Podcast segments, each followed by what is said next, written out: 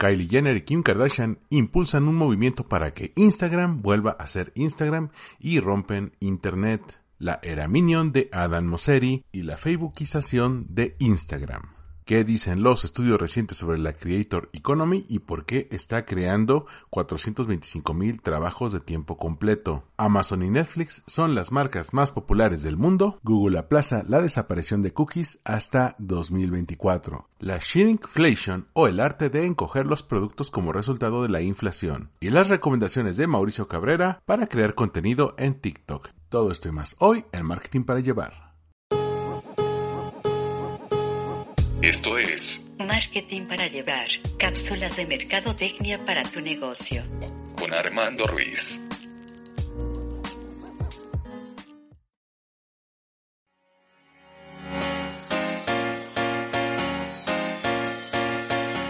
Cada viernes te doy la bienvenida a Marketing para llevar cápsulas de mercadotecnia para tu negocio. Yo soy Armando Ruiz y me puedes encontrar en Twitter, Instagram y TikTok como Armando-MKT, donde estoy subiendo de manera regular contenido sobre lo último en marketing para que te puedas mantener al tanto de qué se está hablando allá afuera. En caso de que no puedas, te doy la bienvenida cada semana a este podcast Marketing para llevar, así que vamos a comenzar de una vez con el tema de la semana.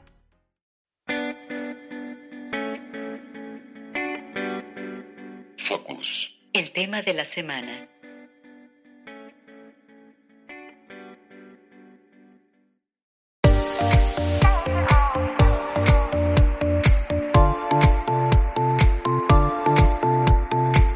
¿Cuál es el movimiento Make Instagram Instagram Again? Es decir, haz que Instagram vuelva a ser Instagram.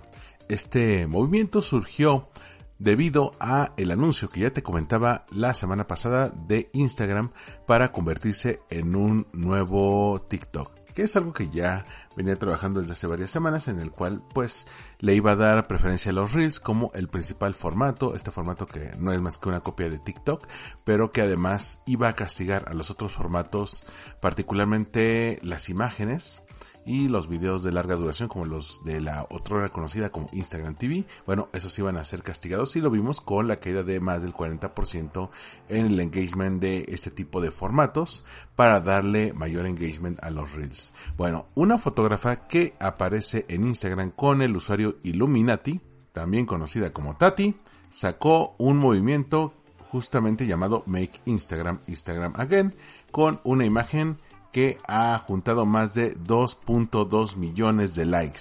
¿En qué consiste esta imagen? Simplemente es un fondo blanco con letras negras que dice Make Instagram Instagram Again, es decir, haz que Instagram vuelva a ser Instagram. Y abajo entre paréntesis, deja de tratar de ser TikTok, solamente quiero ver fotos lindas de mis amigos. Sinceramente, todos.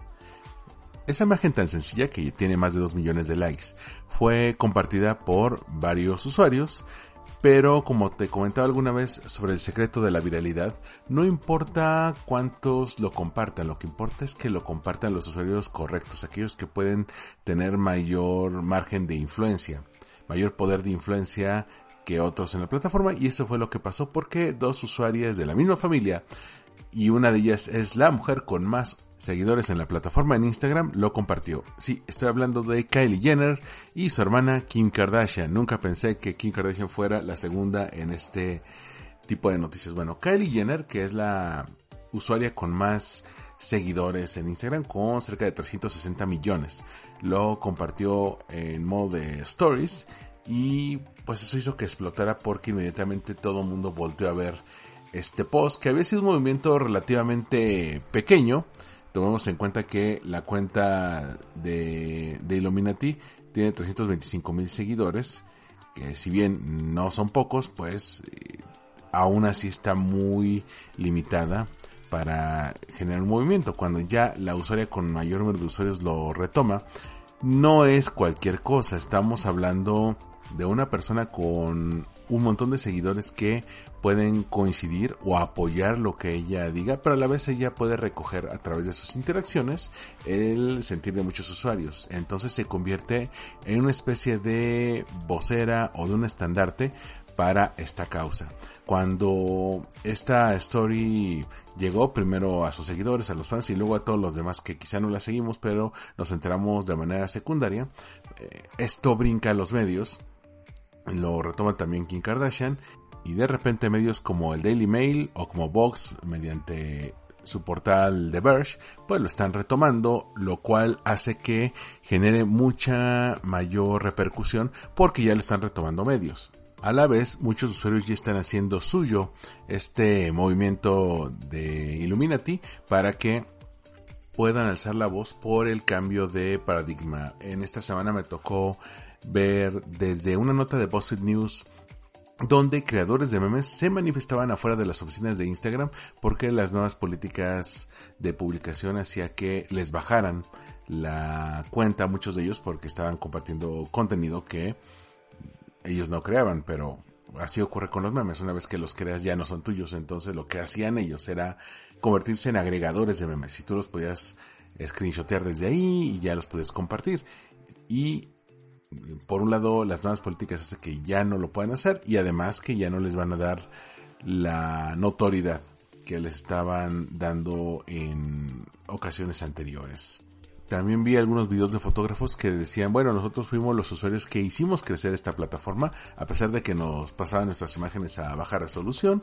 Bueno, muchos compartían su portafolio, compartían sus fotos en Instagram. Es una red social que, que nació y creció debido a las fotos. Incluso aquí tengo otro, otro texto que usé como referencia, que te lo voy a mencionar más adelante, del portal todayintabs.com que hace una reflexión interesante. Dice, Facebook originalmente compró Instagram para eliminarlo como un eh, competidor potencial, para recapturar usuarios que estaban más interesados en compartir fotos que en hacer lo que se supone que deben estar haciendo en Facebook. Ahora Meta está tratando de sacrificar la función original de Instagram para capturar a la gente que prefiere estar en TikTok que en Facebook. Esta aseveración tan sencilla, pues captura todo lo que ha estado haciendo Facebook en los últimos dos años y medio. Trata de llegar a esos públicos, pero quien fue, digamos, el Golden Boy de Meta durante mucho tiempo, yo me acuerdo que publicistas como mm, el mismo Edgar González, el de Creativo, mencionaban que Instagram se había convertido en el seguro de vida de Facebook, ya que pues iba a haber un cambio generacional, iba a haber una generación que ya no iba a sentirse identificada con Facebook, que le iba a ver como una red de viejitos, entonces pues ya no se iban a sentir identificados y se iban a ir a otra red. Si esos usuarios se iban a Instagram, pues lo mejor era comprar Instagram para que Facebook pudiera asegurar ingresos para las nuevas generaciones, para los próximos años. Y con esa lógica es que trataron de comprar Snapchat. Cuando no pudieron comprar Snapchat porque la gente de, Snap se, se negó a la venta, aplicaron su segunda estrategia que es cópiales el formato, intégralo a tu plataforma y así vas a poder hundir a esa red social que está despegando. Al grado de que si bien Snapchat todavía está fuerte en cuanto a números, es decir, todavía está ahí disputándole un poco a TikTok el número de usuarios, lo cierto es que ya no se convirtió en una amenaza potencial, ya no pudo sacar todo el potencial de empresa que tenía y así Instagram se aseguraba cierta supervivencia, al menos por unos 4 o 5 años. Pero de repente llega TikTok y te cambia las reglas del juego porque Instagram de alguna manera logró poner todo el contenido, en las stories arriba y el feed abajo, donde convivían en armonía. Sin embargo, TikTok trajo un feed vertical que te ocupaba toda la pantalla, donde pues no necesitaban fotografías, no necesitaban posteos de texto, simplemente eran videos, videos cortos. Y la gente se estaba quedando ahí, particularmente el público más joven, que como pasó en el caso de los Instagramers con Facebook, pues los TikTokers en su mayoría ya están viendo a Instagram como una red social más obsoleta, como para viejos, incluso algunos que todavía están activos en las dos redes lo que hacen es que utilizan Instagram como una red social secundaria. Generan sus videos en TikTok y después simplemente los repostean tanto en Facebook como en Instagram. esto rompe un poco el esquema quienes hayan trabajado en agencia digital o con clientes en campañas de redes sociales. No me dejarán mentir, el mantra era, para muchas empresas lo sigue siendo, que cada red social debe tener su propio formato, su propio tipo de contenido y tenemos ahí vueltos locos a los diseñadores, a los productores de video, a los content writers, a los community managers, porque tienen que crear algo solamente en texto o con un video de menos de 2 minutos 20 para Twitter. Necesitamos algo más serio y profesional para LinkedIn. Necesitamos algo multimedia para Facebook. Entonces, al tratar de hacer un formato diferente para cada red social, trabajábamos mucho y no necesariamente íbamos a obtener los resultados, al menos de manera orgánica. Debido al cambio en el algoritmo de 2018, pues ahora teníamos que apuntalarlo con pauta pagada para que ese contenido orgánico pudiera llegar más lejos o que se pudiera compenetrar con nuestros resultados de negocio. Si querías leads, si querías que te mandaran más mensajes, si querías que se metieran a tu página, pues necesitabas sí o sí apoyar el contenido orgánico con pauta cuando TikTok entra al juego y todos le empiezan a copiar, porque no es solamente cosa de Facebook e Instagram, no. Ahí está YouTube con los shorts, pero también Pinterest con los videopins y Snapchat. Sí, incluso Snapchat se metió al tren de todo esto. Lo cual, lejos de pues ponernos a pelear de voy a postear en TikTok o voy a postear en Reels. No, simplemente lo vuelves más sencillo. Generas un video en alguna de estas plataformas. Por el tipo de herramientas de creación y edición, muchos prefieren irlo a generar a TikTok. Incluso ya hay algunas herramientas que te permiten descargar el video sin la marca de agua de TikTok, que se convirtió en su mejor herramienta de promoción y de marketing. Tú no sabías que era TikTok y de repente veías en Instagram videos con esa marca de agua y decías, oye, pues tengo que saber más de estos creadores, entonces me tengo que meter a esta plataforma para ver qué onda y encontrabas cosas más interesantes. A lo que voy es que el paradigma ha cambiado y ahora no necesitas decidir entre una y otra. Creas en una y la posteas en todas las demás. Oye, yo puedo crear un video de momento de un minuto sería lo ideal, aunque por ejemplo yo en TikTok me he aventado videos de story time de hasta tres minutos, pero si es de un minuto, obviamente está en TikTok, lo subo a Reels, lo subo a Reel de Facebook, lo puedo subir hasta en Story y lo subo en YouTube Short, lo cual hace que el contenido no muera solamente en una red social o no limite su alcance a una sola red social, sino que puedo llegar a tener más vistas si sumo todas las ventanas de exhibición que tengo ahí, lo cual ayudaría en algún momento a que todas estas personas que trabajan en marketing, content writers, productores, escritores, editores, community managers, todos tuvieran un trabajo mucho más sencillo. Por supuesto que crear y producir, editar video no es la cosa más sencilla del mundo, pero TikTok lo hace parecer fácil gracias a las herramientas de edición, lo cual hace que muchas marcas ya se estén poniendo las pilas, ya no están contratando estas casas productoras que te cobran carísimo, que graban en estudio para hacer un video de 20 segundos, como lo hacían con los comerciales de televisión, que te salían, bueno, aquí en México son 2, 3 millones de pesos, que serían unos 50 mil, 75 mil dólares.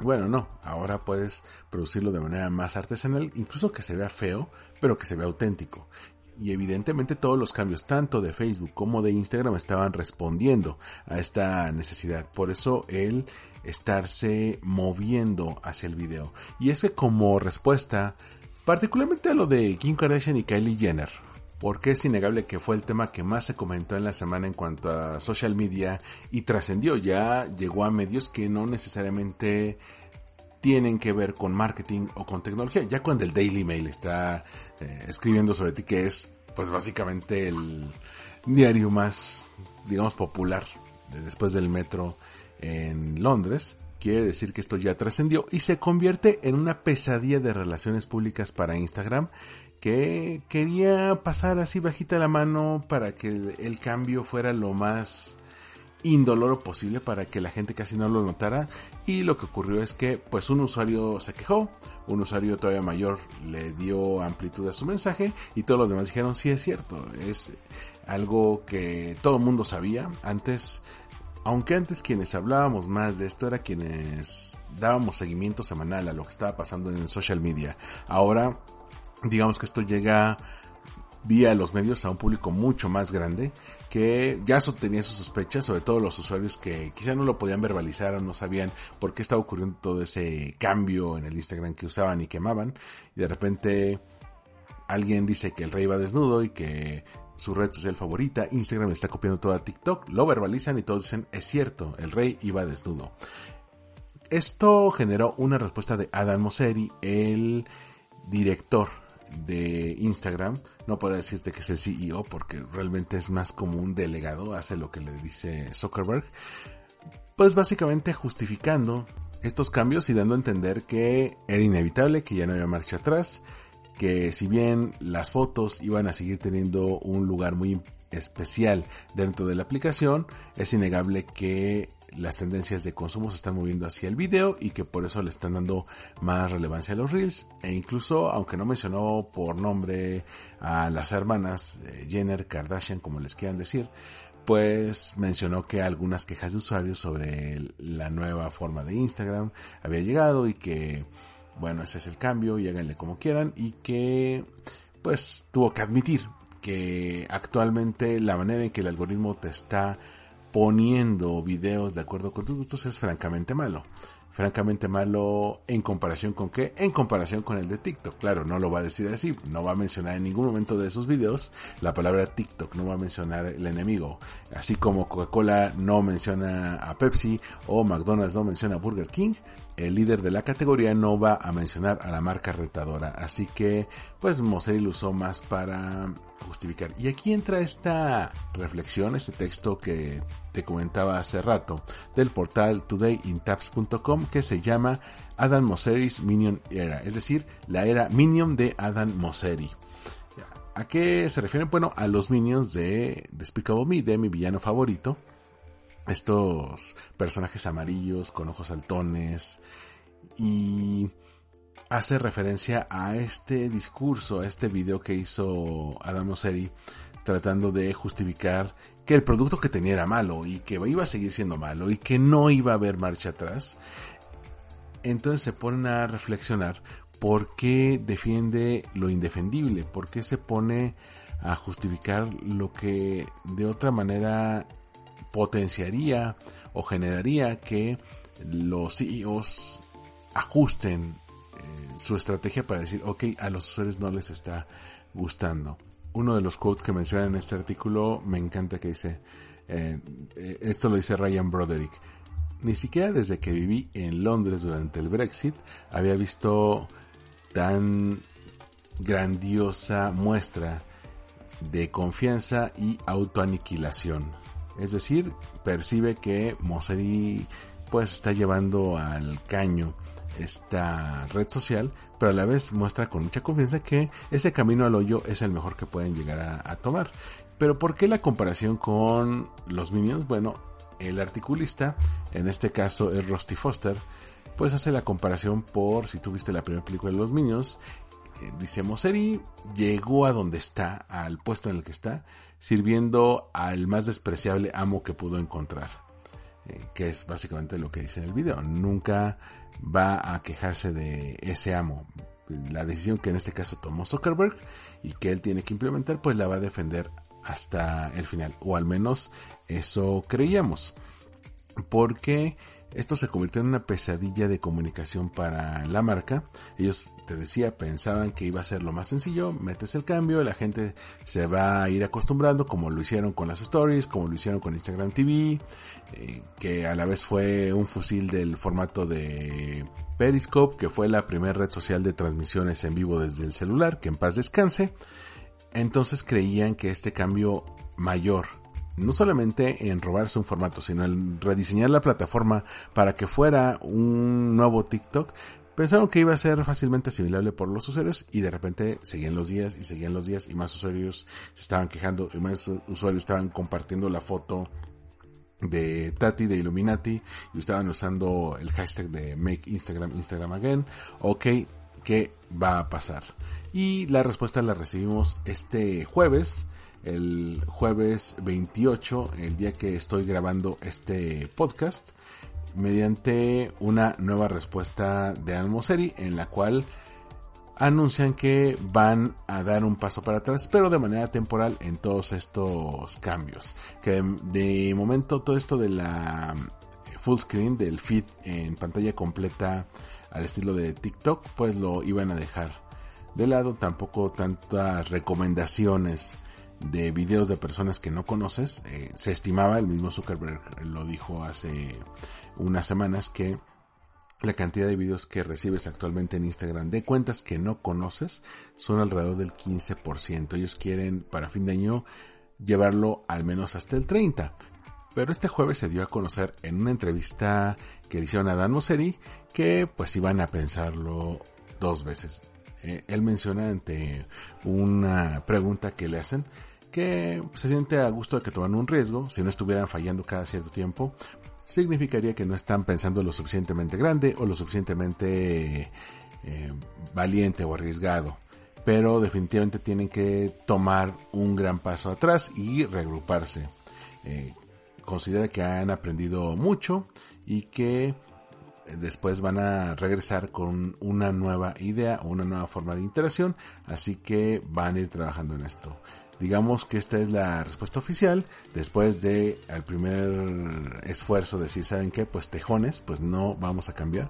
Pues al final dijeron, ¿sabes qué? Vamos a reagruparnos porque no estamos recibiendo la respuesta de los usuarios. No es que todos los usuarios estén en desacuerdo con este cambio. Recuerda que esto es un sesgo. Primero un sesgo de un usuario que está en desacuerdo y luego, aunque sean millones los que siguen a Kylie Jenner, no todos van a compartir la opinión. Sin embargo, es un grupo importante y que llega a los medios y los medios los eh, leen, los ven los inversionistas y si ven que los usuarios no están contentos con la plataforma, pues el sentimiento general es que en algún momento se pueden llegar a ir con una plataforma que les ofrezca algo mejor. Y si esto lo cruzamos con el auge de TikTok, pues esto no les está generando la mejor impresión con los inversionistas. Y a esto échale este último dato antes de cerrar este tema de la semana. Los ingresos de Meta, es decir, la empresa propietaria de Facebook e Instagram, caen en este segundo trimestre por primera vez en su historia. Tuvieron una disminución de 36% de sus ganancias. Por primera vez en la historia están por debajo de lo esperado y si bien se puede culpar como parte de esto el conflicto entre Rusia y Ucrania. Lo cierto es que si vemos que también Netflix cayó, pero que Spotify llegó a ganar usuarios y se mantiene todavía en crecimiento, es importante plantearnos si tanto Facebook como Instagram no están llegando a su pico de usuarios. ¿Vale? Sí, fue 1% menos de lo que se esperaba para este segundo trimestre, pero aún así mencionan que el número de usuarios activos que tienen creció un 4%. Bueno, tratan de mencionar que están todavía en crecimiento, que eh, todavía están lejos de llegar a su último punto, pero todos estos cambios que vimos, el de la Facebookización, de Instagram, es decir, Instagram tratando de hacer todo lo que hace Facebook, donde pues subes fotos subes videos, transmisiones en vivo y subes stories y puedes poner links en las stories, también puedes mandarle mensajes a los amigos, es decir, ya para qué requieres a Facebook si el nuevo Facebook es Instagram y también lo que te decía la TikTokificación de Facebook, que es la que te contaba también la semana pasada, donde va a tener estos dos feeds que van a ser pues una buena noticia para los creadores de contenido, pero una muy mala noticia para los publishers, para los portales de noticias, para los blogs que estaban generando tráfico a sus páginas desde Facebook. Bueno, ya nos dimos cuenta que no van a ser prioridad en este nuevo feed.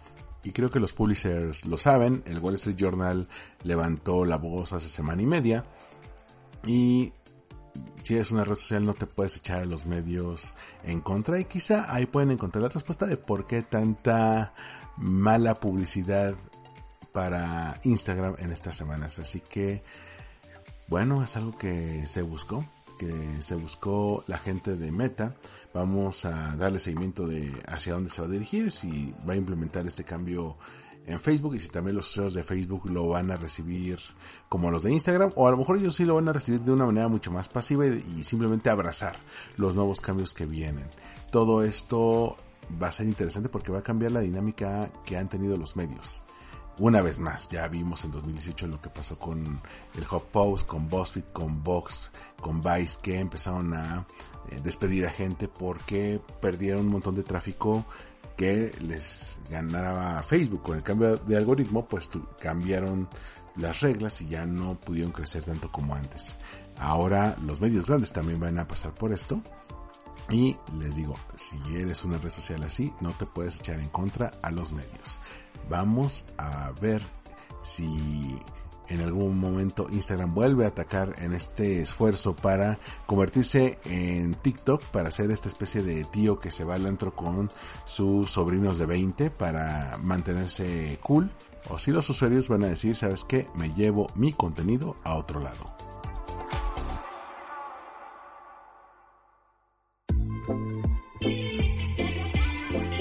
Spotlight, temas para dar seguimiento.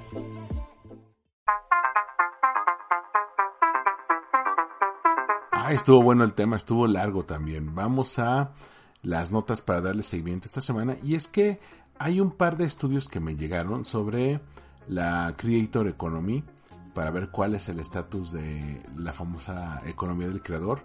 Uno de ellos se llama The Creator Pulse, el pulso de los creadores, un update del Creator Economy. Lo publica Kayabi y te voy a poner el link también en el hilo de Twitter y también en el newsletter que lanzo cada lunes. En este estudio mencionan que hay cerca de 50 millones de creadores en esta Creator Economy y están reportando qué está ocurriendo ahí. 51% de los creadores dicen que comenzaron su negocio online porque querían ser sus propios jefes. Uno de cada tres creadores que trabaja a tiempo completo hace al menos cifras de seis cifras, es decir, arriba de los 100 mil dólares.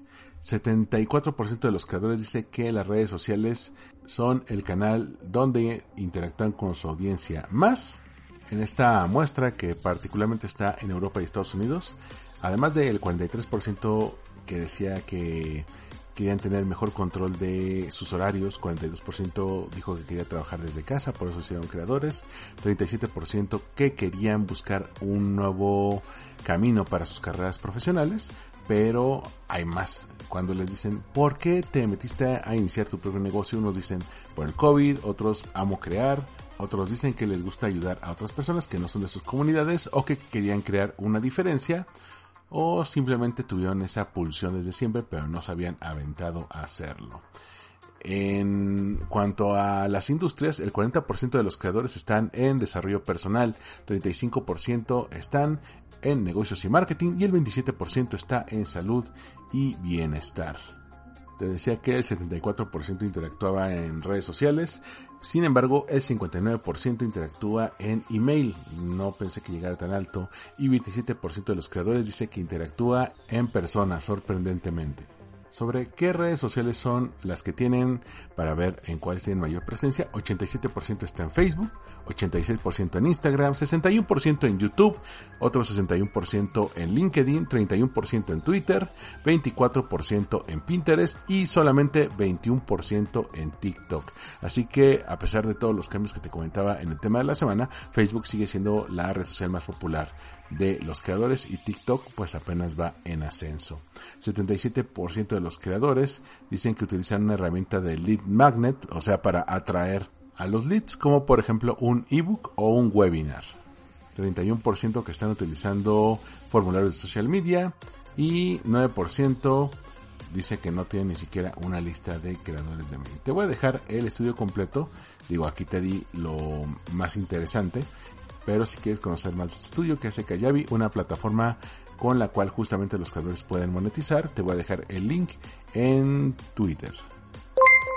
Otro estudio que se llama The State of the Creator Economy habla de cómo está logrando un impacto cultural y social, pero se enfoca principalmente en youtubers y en Estados Unidos, a pesar de que lo lleva Oxford Economics. Uno de los aspectos que más me llamó la atención es que durante 2020 la economía de los Estados Unidos se vio beneficiada en buena manera por los youtubers. Mira, date una idea. El ecosistema de creadores de YouTube, que no solamente me refiero a los creadores o a YouTube como empresa, sino los que los producen, postproducen, editan, monetizan o que se ven beneficiados, por ejemplo, un endorsement, un patrocinio. Bueno, contribuyó todo este ecosistema con más de 25 mil millones de dólares a la economía de Estados Unidos en 2020, año de pandemia y contribuyó a más de 425 mil trabajos de tiempo completo. Es decir, se convirtió en una fuente de trabajo importante. Aquí estoy viendo más del estudio de Oxford Economics. Eh, mencionan que es eh, YouTube una plataforma para creadores, más de 45 mil canales de YouTube en Estados Unidos tienen al menos 100 mil suscriptores para diciembre de 2021, es decir, eh, imagínate, con más de 100 mil suscriptores, 45 mil, y más de 5.500 canales de YouTube en Estados Unidos tienen al menos un millón de suscriptores hasta diciembre del año pasado. Ellos mencionan cuatro tipos de beneficios. Por un lado, el impacto económico para los que tienen algún negocio o para los que están haciendo su propio emprendimiento. Tienen también un impacto social porque la gente en Estados Unidos, que es donde se hizo el estudio, está buscando YouTube para información o para recursos educativos que puedan enriquecer sus vidas. Tiene un impacto cultural. Les da a los usuarios una plataforma para compartir sus talentos únicos y pasiones con una audiencia global. Y también contribuye a la diversidad y a la inclusión. Y tiene un impacto positivo en esto, ya que YouTube facilita y propicia la conexión y la inclusión ayudando a la gente de grupos poco representados para integrarse a la comunidad sobre este impacto económico que te comentaba de 25 mil millones de dólares y 425 mil trabajos, bueno, lo dividen en varias eh, partes. Por un lado, están aquellos que les paga YouTube por cuestión de publicidad. También esto genera un impacto directo en los creadores de contenidos, pero también hay un impacto indirecto en toda la cadena de suministro. La gente que está en producción de video, equipo de sonido, servicios de soporte, por ejemplo, edición o efectos especiales, animaciones. También hay un impacto inducido, es decir, aquel que no es directo. Por ejemplo, recomendamos un restaurante, una película y la gente va a consumir a esos lugares, entonces ese es el impacto inducido. También puede haber un tipo de eh, ingreso ayudado por YouTube, por ejemplo los sponsorships o las ventas externas por los creadores que esto es ayudado por YouTube pero ya YouTube no, no es el encargado de darte dinero y hay un impacto catalítico es decir eh, puede haber otra ronda de impactos una vez que ya publicaste el contenido y que tuviste esa primera ola después pueden venir eh, siguientes olas de ingresos a partir de ahí algunos datos para cerrar esta participación. 85% de los creadores dicen que YouTube les ayudó a eh, crecer toda esta base de, clientes. El 83% dice que YouTube le ayudó para crecer en plena pandemia. El 79% que YouTube le ayudó a capacitar y entrenar al personal. 75% dice que YouTube les ha ayudado a mantener su negocio incluso durante la pandemia. 80% dice que les creó oportunidad a los emprendedores para crear contenido y ganar dinero que no lo hubieran logrado por medios tradicionales y el 72% dice que eh, la ganancia que reciben por publicidad que pasa mediante su canal de YouTube es importante porque se convierte en una fuente clave de ingresos para ellos. Te voy a dejar también el enlace completo porque tiene un montón de detalles que te podrían funcionar, por ejemplo, que el 90% cree que el impacto que tienen ellos como creadores de contenido es positivo, o que dan eh, soluciones prácticas, conocimiento, más del 90% mencionan que puede darles información clave, incluso el 84% dicen que la educación puede ser divertida, así que este estudio de Oxford también va a estar en el hilo de Twitter. Amazon y Netflix se consolidan como las marcas más populares del mundo este 2022.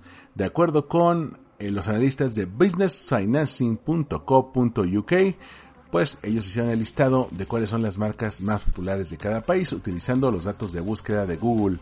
Ahora hicieron este listado para 2022 y Amazon es la marca más popular con 335.4 millones de búsquedas al mes la mayor de parte de estas búsquedas, un tercio se hizo desde Estados Unidos.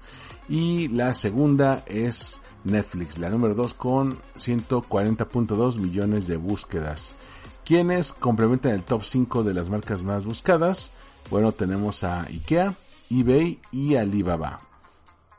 Aunque tomen en cuenta que Netflix es top en 92 países y Amazon en 42, pero Alibaba solamente en 4.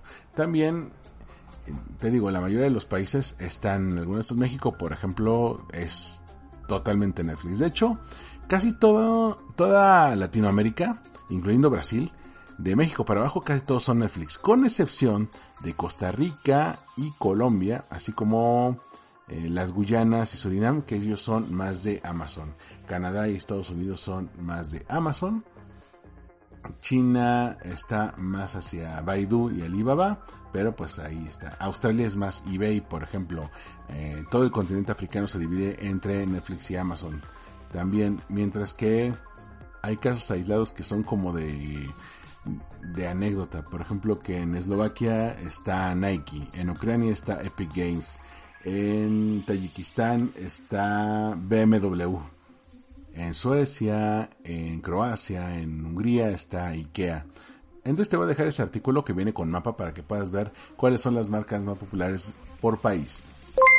Esta debió haber sido la nota de la semana, pero se atravesó Kylie Jenner y es que Google retrasa la desaparición de las cookies de terceros hasta 2024. ¿Te acuerdas cuando a finales del año pasado te mostré todos estos estudios sobre qué venía para este 2022, cuál era el futuro de las marcas y casi todas coincidían en el mentado anuncio de Google de desaparecer las cookies de terceros para que las búsquedas no fueran tan creepy y que no siguieran nuestras cookies a todos lados. Bueno, esto de momento no va a ocurrir este año, como se estuvo cacareando desde hace casi dos años, si no es que más, y es que esta desaparición va a tener que esperar. Ya se había atrasado anteriormente, ahora se va a atrasar otra vez.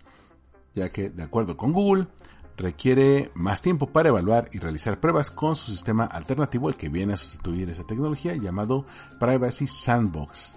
Así, este cambio que era, digamos, el mayor cambio en la publicidad online de los últimos 10, 15 años, bueno, que originalmente iba a ser para 2022, después para 2023 y ahora hasta 2024 y a ver si después no lo atrasan más. Claro, ellos mencionan y en esta jerga como de comunicado de prensa que buscan que el nuevo sistema proporcione tecnologías para preservar la privacidad y que la industria necesita tiempo para adoptar estas soluciones. Simplemente es otro trazo más. Pero lo cierto es que al día de hoy no tenemos una mejor tecnología que las cookies para poder rastrear cuáles son las preferencias del usuario y a partir de ahí darle, digamos, anuncios más personalizados. No sé si TikTok está innovando un poco más con el tipo de temas o las palabras de búsqueda o el tipo de videos que ve el usuario, pero de momento Google está intentando un nuevo sistema que realmente de ese sistema, cómo funciona y cómo lo vamos a aprender a dominar, todavía no sabemos mucho. ¿En qué consiste la shrinkflation o encongeflación? ¿Y cuál es el impacto en la intención de compra? Esta nota que trae Reason Why, que recoge datos de la consultora Garner, pues trae este nuevo término, que raro, que combina shrink, que es encoger, y inflation.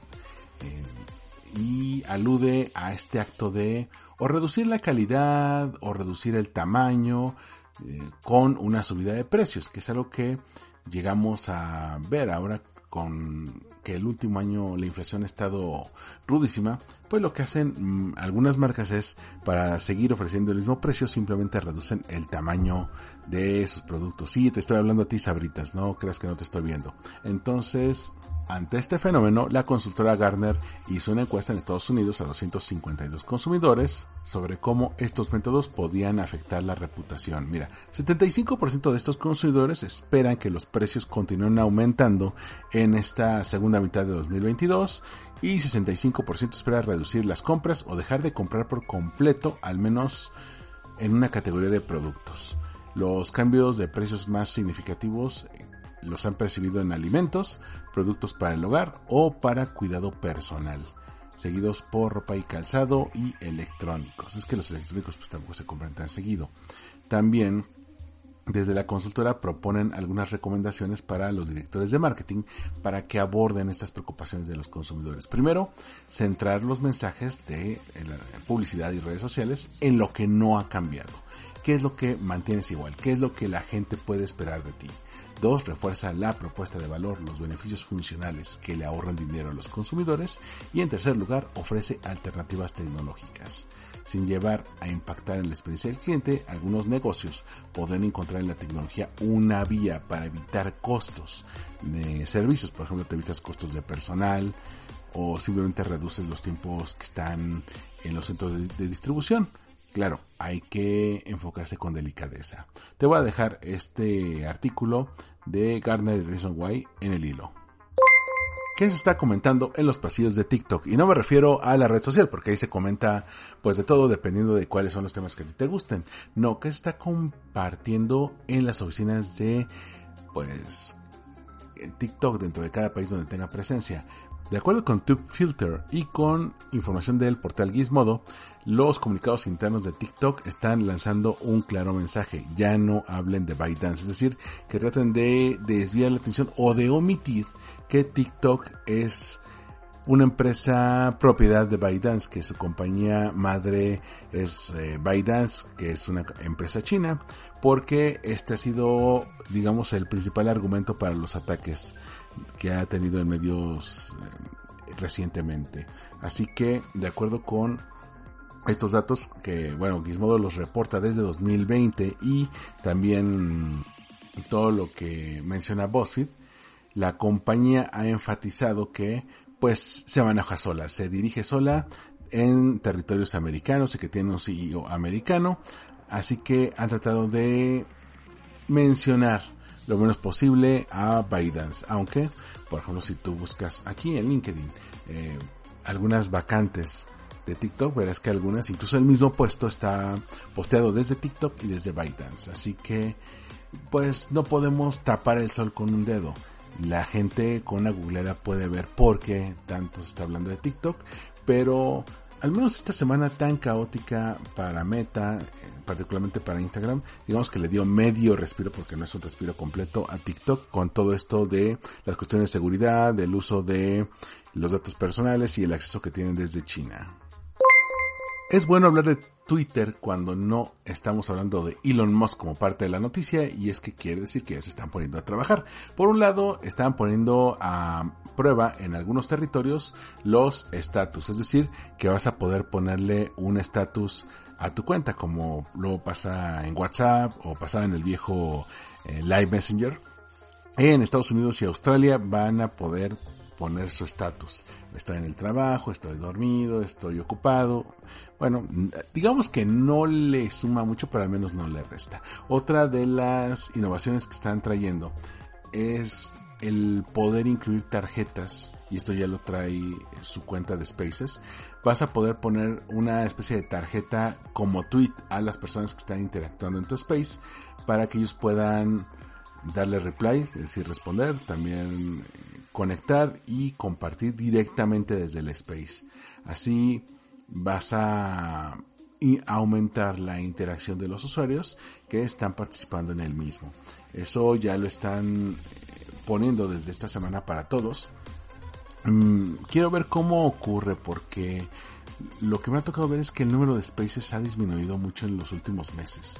Incluso antes me metía algunos spaces a, colaborar, pero no sé si es por el trabajo, no sé si es porque no, muchos no le ven un beneficio inmediato, entonces han dejado de colaborar. Me tocaba, por ejemplo, escuchar el ciberdiario de David Arraez y en algún momento se fue casi dos meses y ya no participamos. Otros amigos que tenían incluso sus emisiones semanales y llenos de vigor pues también dejaron de estar ahí. Entonces no sé si ya es una moda que está pasando o si los medios que van a quedarse ahí pues se van a consolidar. Yo creo que le faltan más herramientas a los spaces para poder ser completamente interactivas y que los usuarios pues puedan aportar como por ejemplo lo hacen en los lives o en los videos de Instagram o TikTok.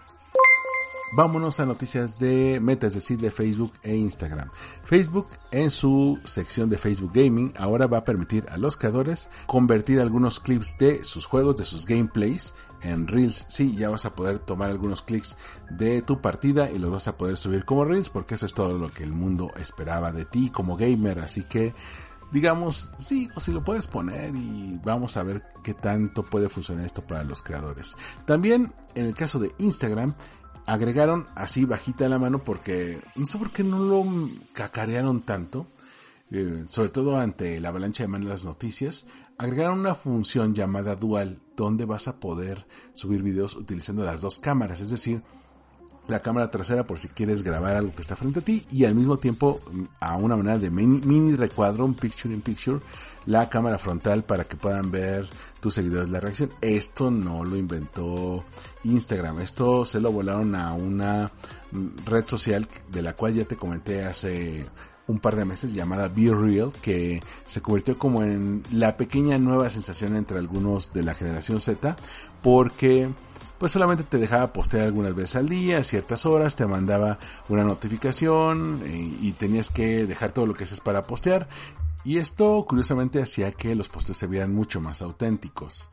Eh, sin embargo, ahora con todos los cambios que ha traído Instagram, pues quizá esta función, eh, sobre todo metida a Reels, pues puede ser contraproducente. Al menos TechCrunch menciona que eh, Be Real era mucho sobre amigos y hábitos. Y en el caso de Instagram se está enfocando mucho en el algoritmo. Así que van a tener que convivir este tipo de tecnologías. Al menos el tener ya una opción dual, pues permite sacarle más provecho a los teléfonos. Vamos a ver hacia dónde se dirige. Algo que quizá no es lo mejor, eh, que también lo trae The Verge, es que Instagram va a comenzar a preguntarle a algunos usuarios su raza y grupo étnico, sobre todo para cuestiones de seguridad. Esta, digamos, opción está hosteada por el grupo de investigación YouGov. El eh, contestar estas preguntas es opcional y no va a limitar las experiencias que tú recibas. Así que no sé por qué lo van a tener, si a lo mejor es para una especie de encuesta, pero de por sí, no sé si te tocó, si te ha tocado por ejemplo, aplicar a una vacante de una empresa que te gusta mucho y al final te dicen, a ver, dime si eres hombre o mujer y dime cuál es tu grupo étnico y no sé por qué lo hacen si es para fines de estadística, pero sí se siente un poco como discriminación porque te dicen eres blanco, caucásico, afroamericano, afrolatino, eres hispánico, latino y yo me pregunto, a ver, si pongo caucásico tengo más posibilidades de ser contratado, si pongo que soy hispano o latino me van a estereotipar de alguna manera, no lo sé. Y no sé qué tanto puede ayudarle a la imagen de Instagram el tener esto. Digo, para fines de estadística podría funcionar, pero esto levantaría las sospechas de más discriminación, que de por sí ya estaba eh, ahí dando la vuelta a Instagram.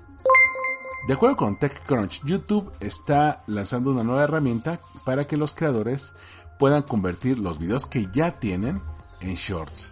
Para que aquellos videos que ya tienes en la plataforma simplemente les des una nueva vida con este nuevo formato. Este update que está disponible en la aplicación de mobile de YouTube le permite a un creador segmentar cualquier video que haya subido previamente y publicar ese clip en YouTube Shorts. Saben que sea bueno en YouTube Shorts que duran más de 60 segundos, pero eso lo digo yo solamente. Al menos ya tienes esta herramienta. Sobre Spotify, te había comentado hace rato que al igual que todas las marcas, pues ya presentaron sus resultados de este trimestre. No me voy a meter mucho en, en ese tipo de números, para eso sí te recomendé el podcast Social FM. Pero te comentaba en la parte de Instagram que mientras Netflix y también Instagram pues se llegan a estancar tanto en pérdidas como en usuarios. Quien tuvo más ganancias por publicidad y más usuarios activos es Spotify. Incluso se le podría considerar el anti-Netflix porque cada vez tiene mejores expectativas. Otro de los cambios que está anunciando Netflix es que va a tener una opción llamada Friends Mix. Eh, una opción que te va a permitir generar de manera automática playlist con tus amigos. Es decir, así como teníamos esta mezcla con parejas, pues ahora vas a poder hacer estas playlists con tus amigos de acuerdo con los gustos de cada quien. Va a buscar como un punto intermedio en géneros para decir, ah, bueno, soy a ti, tu amigo, y vas a encontrar cuáles canciones han compartido, cuáles escuchan más los dos. Vamos a generarles esta playlist. De nuevo, no le suma mucho, pero tampoco le resta. Hablando de servicios de streaming, un tercio de los usuarios de streaming se plantea cancelar alguna de sus suscripciones el próximo año. En mi caso, esto ya tiene nombre y apellido y eh, compiten fuertemente Netflix con Disney Plus porque las dos les veo muy poco potencial. Pero esa es mi decisión ya tú tendrás la tuya. Y es que, de acuerdo con un estudio global de streaming realizado por Simon Kocher and Partners, que es una consultora de estrategia y marketing, es probable que más de un tercio de los usuarios cancelen una de sus suscripciones en los próximos 12 meses. Además, al 23% de los usuarios les resulta difícil administrar la cantidad de suscripciones que tienen y 40% de los usuarios menores de 24 años han cancelado solamente 20% de los usuarios mayores de 60 años han cancelado una suscripción en el último año, es decir, el doble entre los menores de 24 años que entre los mayores de 60. ¿Cuál es la razón? La principal es el precio, es la razón más común para cancelar una suscripción. Netflix, estoy hablando a ti. 39% canceló para ahorrar dinero y 30% canceló porque el precio era demasiado alto. El 53% reconsideraría el dejar su suscripción si baja la tarifa. Si fuera un poco más baja, por supuesto que le entro. Y esto puede darnos una idea de por qué los modelos híbridos están apuntándole tan fuerte. Pero, y relacionado con esto, el portal Marketing Directo se puso a analizar un estudio realizado por Bain Company en colaboración con Google sobre cuáles son los cinco mitos que provocan que las plataformas de streaming, no sé si te has fijado, pero no tienen tanta publicidad. Solamente reciben el 15% del presupuesto de los anunciantes. ¿Por qué ocurre esto? Bueno, ellos detectan principalmente cinco mitos. Primero, la publicidad en las plataformas de video streaming creen que solamente llega a los segmentos de la población más joven.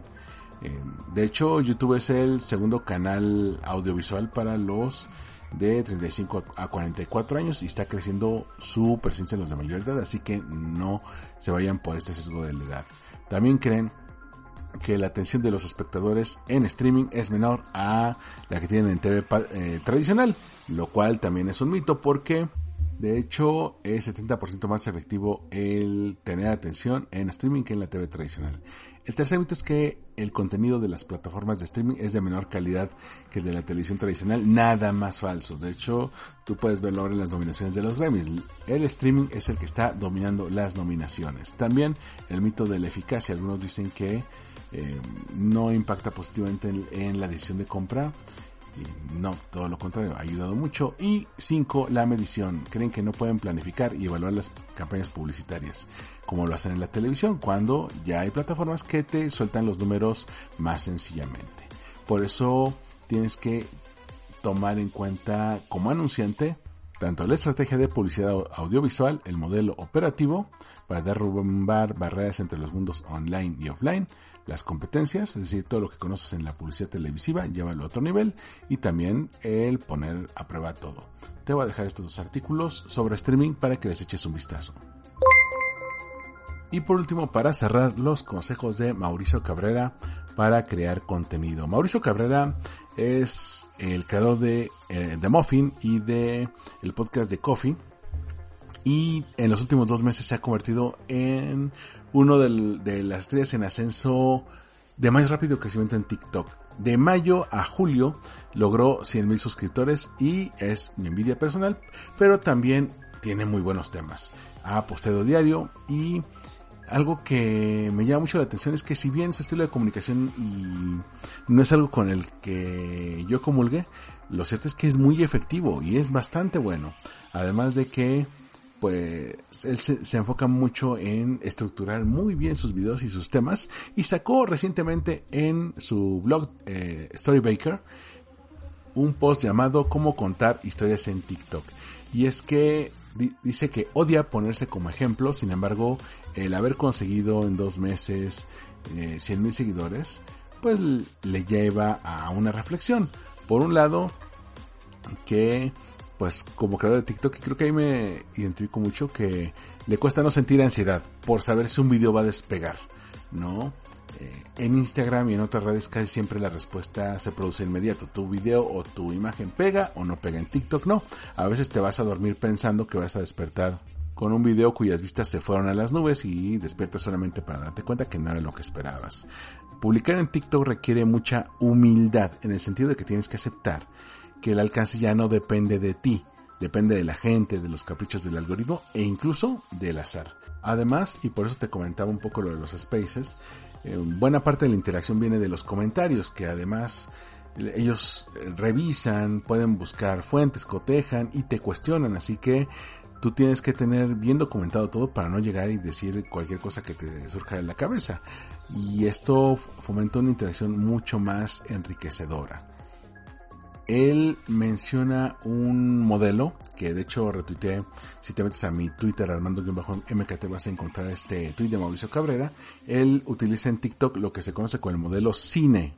Él le llama así al modelo eh, de las cuatro letras C, I, N, E.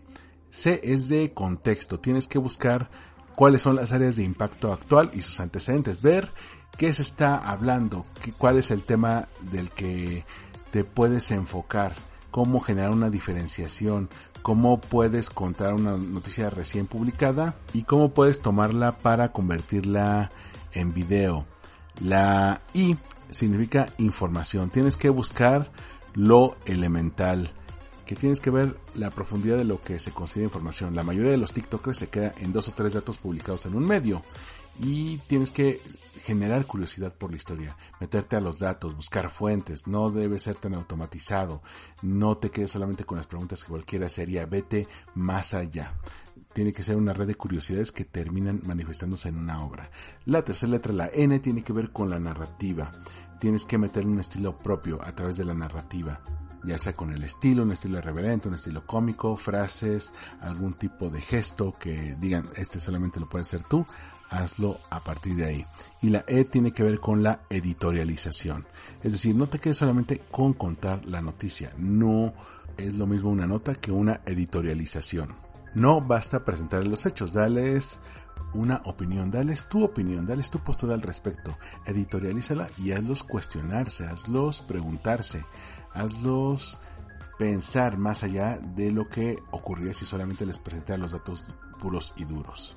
Por supuesto que esta nota está un poco más compleja, pero yo ya estoy tomando nota porque a partir de mañana me voy a poner a aplicar todo lo de el famoso Macafood Mauricio Cabrera para profesionalizarme más en TikTok. Incluso puede que ya no me clave tanto en vestirme tan formal. Lo que pasa es que también si estoy, por ejemplo, un fin de semana y estoy con playera o con polo o con suéter, pues no me animo tanto a grabar TikToks. Prefiero siempre estar como más formal, como cuando doy clases, ya sabes que tienes que andar de traje, camisa, chaleco, algo así, pero creo que me gusta mucho su, su estilo porque nunca sabes cuándo te puede llegar la próxima gran idea, te pones a escribir y ahí te puede surgir un video. Y claro, te voy a dejar esta nota también para que la puedas leer.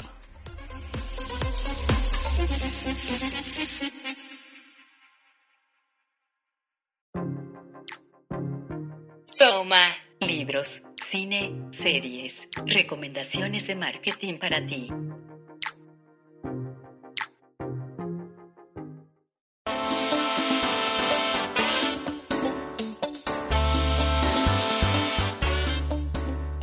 Estoy leyendo un artículo padrísimo y este te lo quiero dejar como recomendación que son las 20 lecciones de publicidad de Leo Burnett el famoso creativo y director publicitario que tuvo una agencia con su nombre.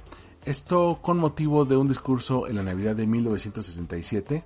En este discurso sacó por lo menos 20 frases que tú puedes aplicar en el día a día. Así que te lo voy a dejar para que lo puedas ver. Y también el video original. También lo puedes tener tanto en texto como en video.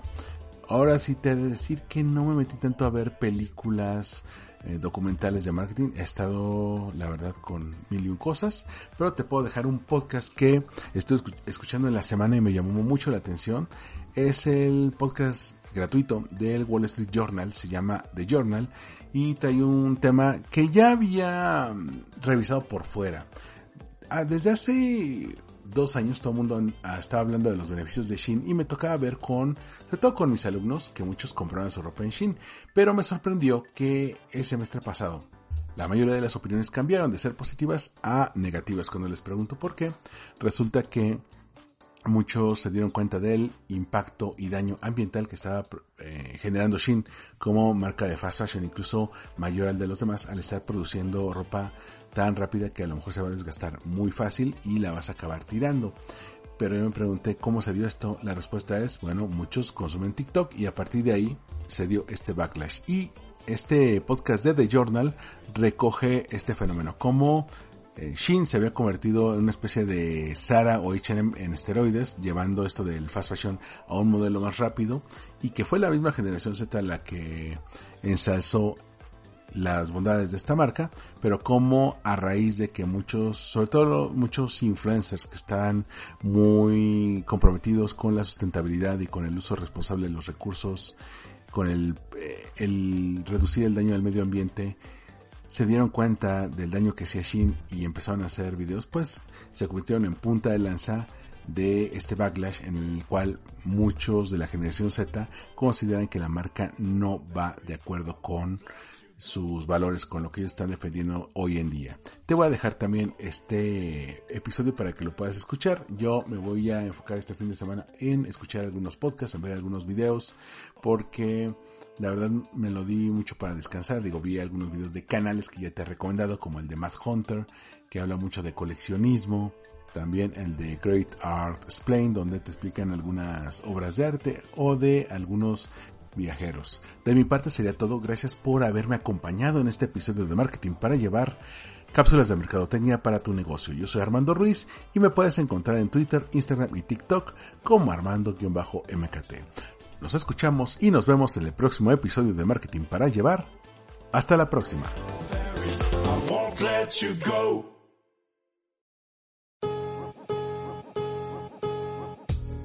Gracias por escuchar.